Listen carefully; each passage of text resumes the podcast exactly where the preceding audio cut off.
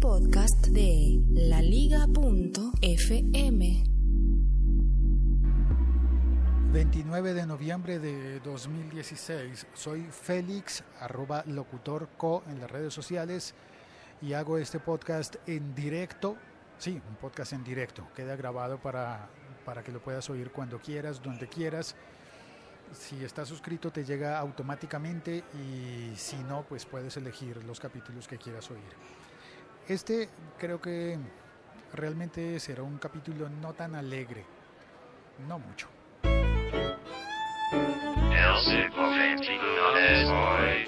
No tan alegre porque la verdad yo me deprimí tan pronto levantarme el día de hoy con la noticia del chapecuense, del avión que se cayó, que se accidentó justo antes de llegar a Medellín con el equipo de fútbol brasileño chapecuense, que iba a disputar la, final de la Copa Suramericana de Fútbol.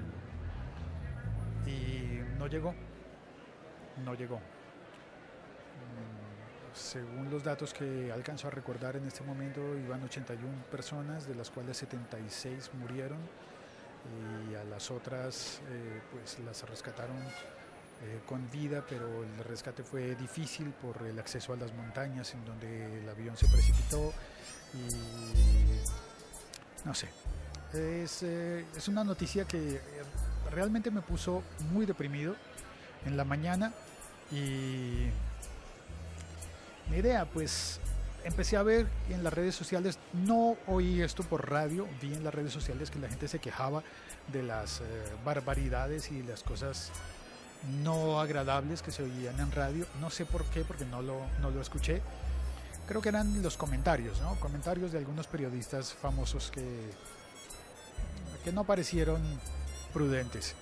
Y y ni qué decir de lo que leí sobre el cubrimiento para televisión.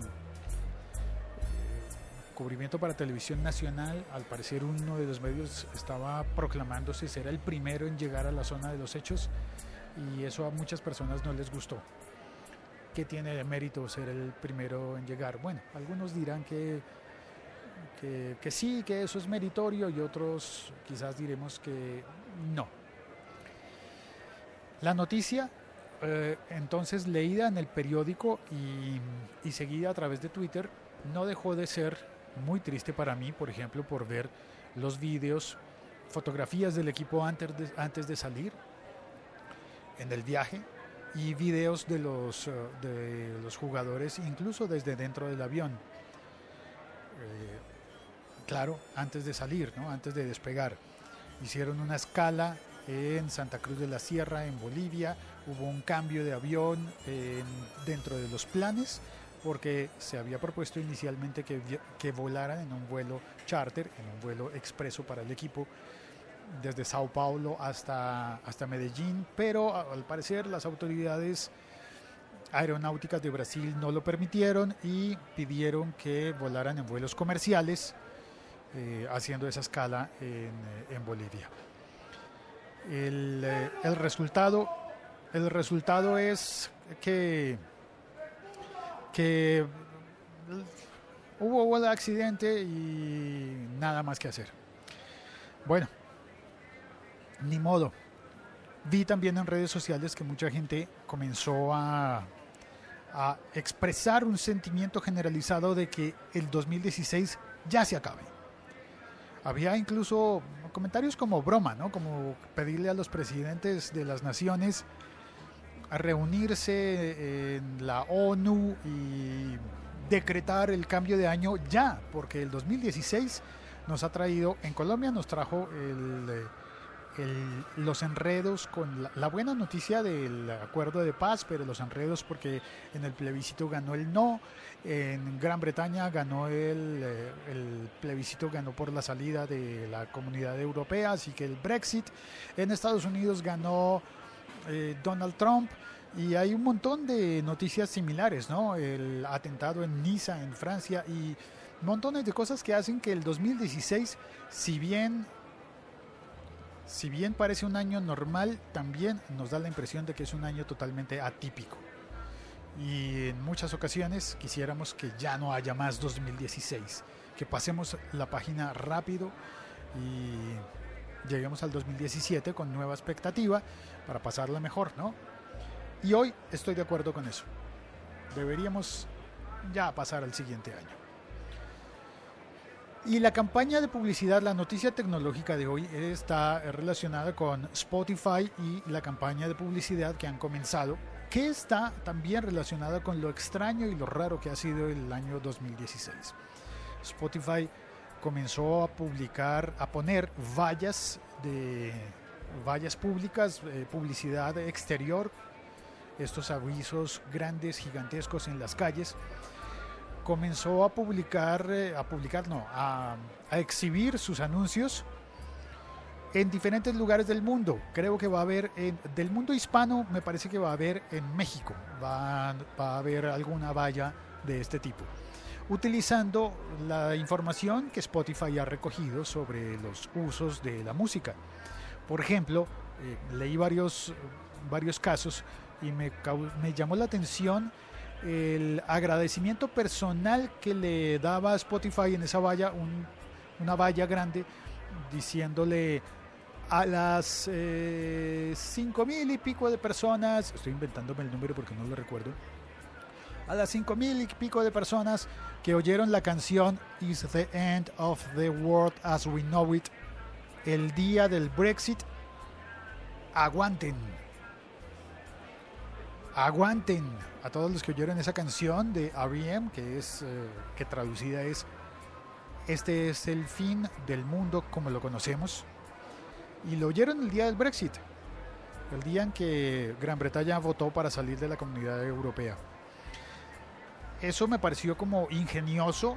Eh, tiene un toque de humor, un toque de sarcasmo y de cinismo y es interesante.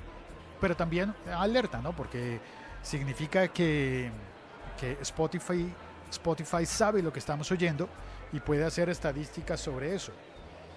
En ese sentido, también es interesante la valla similar que publicó en Estados Unidos publicaron varias en Estados Unidos, ya publicaron, no, exhibieron ya varias en Estados Unidos y yo recuerdo aquella que pusieron en la zona donde se sabe que hay una persona, donde saben ellos por datos que una persona, el día de San Valentín del 2016, que es el 13 de febrero, ¿verdad?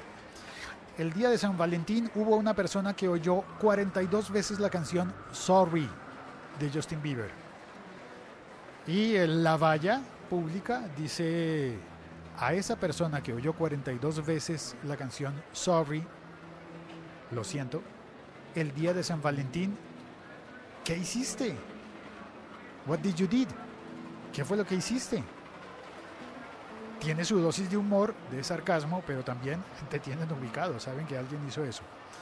Y hay varias más, eh, varios más eh, de ese tipo, de ese estilo que no recuerdo, tal vez no son pertinentes en ese momento, eh, ya nos enteraremos. En todo caso, eh, creo que sí es un sentimiento generalizado en el que este 2016 está muy, muy, muy raro. ¿Se acabó el episodio? No, no se acaba. Vamos a saludar. La Liga.fm. Estamos conectados. En el chat está Ricard Silva. Dice, al fin eh, te cojo en vivo, Félix. Eh, buenos días. Cuidado, Ricard, con lo que dices, que eso se puede malinterpretar en muchos sitios del mundo. No se dice eso, Ricard, por favor, cuidado. También está Carlos Andrés Montoya. Eh, Félix, reciba un cordial saludo. Gracias, Carlos Andrés, bienvenido. Está Mike Suárez. Eh, un saludo Félix, eh, citando a Seth MacFarlane, la vida es un chiste creado por un cómico sádico. sí, otro de los eh, tweets que ha sido popular este año es que el 2016 es una película dirigida por Quentin Tarantino. Y sí, así ha parecido. Como que tú te pones a ver esas películas de Tarantino, ¿cómo se llamaba? Del crepúsculo al amanecer, si no estoy mal y así ha sido nuestro año 2016. Eh, Silva dice, es que 2016 es bisiesto. ¿Será? ¿Será el mito de que los años bisiestos son así de caóticos? No sé.